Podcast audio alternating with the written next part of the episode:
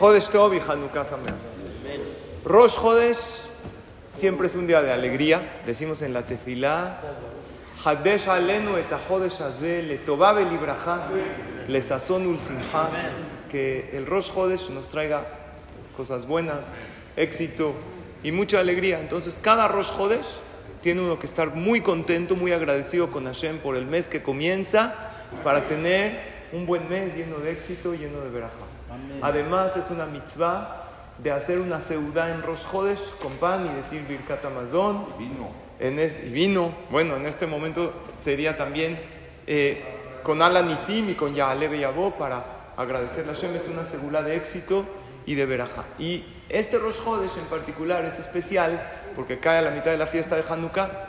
Es más alegría.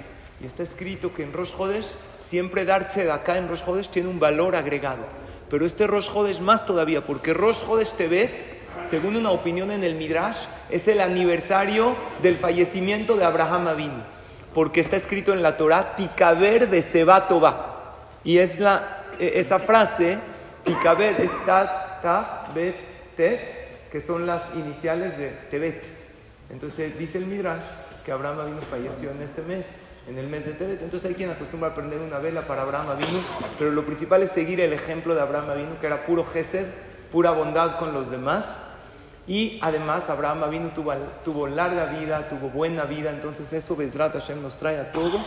Larga vida, buena vida, salud, mucha alegría y mucha veraja. Entonces aprovechemos este Rosh Chodesh para estar contentos, para estar muy agradecidos con Akadosh Baruj y que Escuchemos todos buenas noticias, Besorot Tobot, Yeshot Ben Hanukkah Sameach para todos, Jodesh.